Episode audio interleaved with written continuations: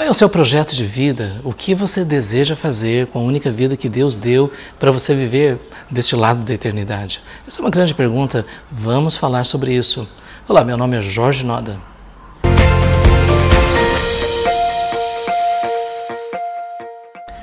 Sabe, às vezes nós nos deixamos levar pela correria da vida e às vezes nós temos que resolver tantos problemas, temos que lidar com tantas questões que nem sempre pensamos no quadro maior da nossa vida.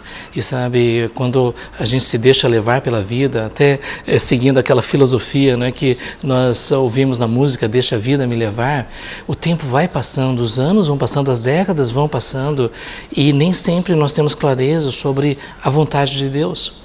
A vontade de Deus realmente é um mistério, né? Como nós podemos entender que Deus controla todas as coisas, mas que ao mesmo tempo existe uma vontade que Ele revelou para nós e que às vezes a vontade ela realmente pode ser desobedecida. E o fato é que nós cremos que, da mesma forma como Deus planejou o universo, como Deus planejou a criação, Ele também planejou a nossa vida e Ele revelou para nós que uh, o propósito dele é nós vivemos a vida dentro de um plano específico, dentro de uma missão específica. Mas a pergunta é: como é que nós podemos saber disso? Como é que nós podemos não desperdiçar a única vida que Deus nos deu?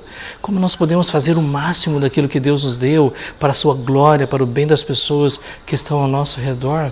E eu creio que ah, esta é uma questão tão importante e nós deixamos passar. Por isso eu queria convidar você a nós refletirmos sobre sobre essa questão. Como nós podemos saber o projeto de Deus para nós? Como nós podemos saber o plano que Deus estabeleceu para nós?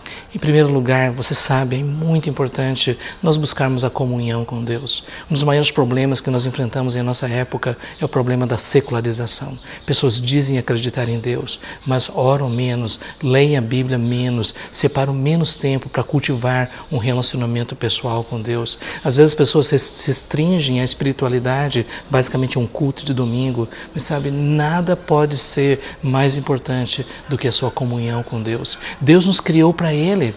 Tudo que nós somos, todo o nosso ser foi projetado para experimentar alegria e satisfação na presença dEle. Nada neste mundo vai trazer a verdadeira felicidade que Deus preparou para nós. Então, busque a presença de Deus, busque a comunhão com Deus, separe tempos significativos para orar, para contemplar, adorar, cultivar um relacionamento vivo com Deus. Como disse o salmista, na tua presença a plenitude de alegria e a delícias perpetuamente.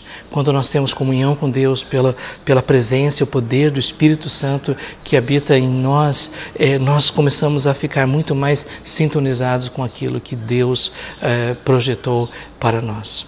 Em segundo lugar, leia as Escrituras, sabe? Nós precisamos renovar a nossa mente. A nossa mente está sendo tão bombardeada com conceitos tão distorcidos, consumismo, materialismo, hedonismo, tantas coisas que nos afastam do verdadeiro propósito de Deus. Renove a sua mente, que você possa ler a Bíblia, estudar a palavra de Deus profundamente. Eh, em terceiro lugar, procure conhecer-se a si mesmo.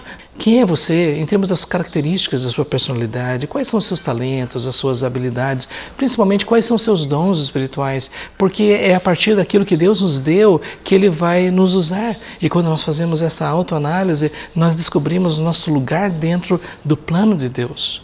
E, finalmente, busque o conselho das pessoas. Se envolva com pessoas que amam o Senhor, ouça o que elas têm a dizer e você vai descobrir que Deus vai dar a elas sabedoria para nos dirigir e nos dar os melhores conselhos. Que você possa viver no centro da vontade de Deus, que você possa viver o plano que Deus estabeleceu para a sua vida.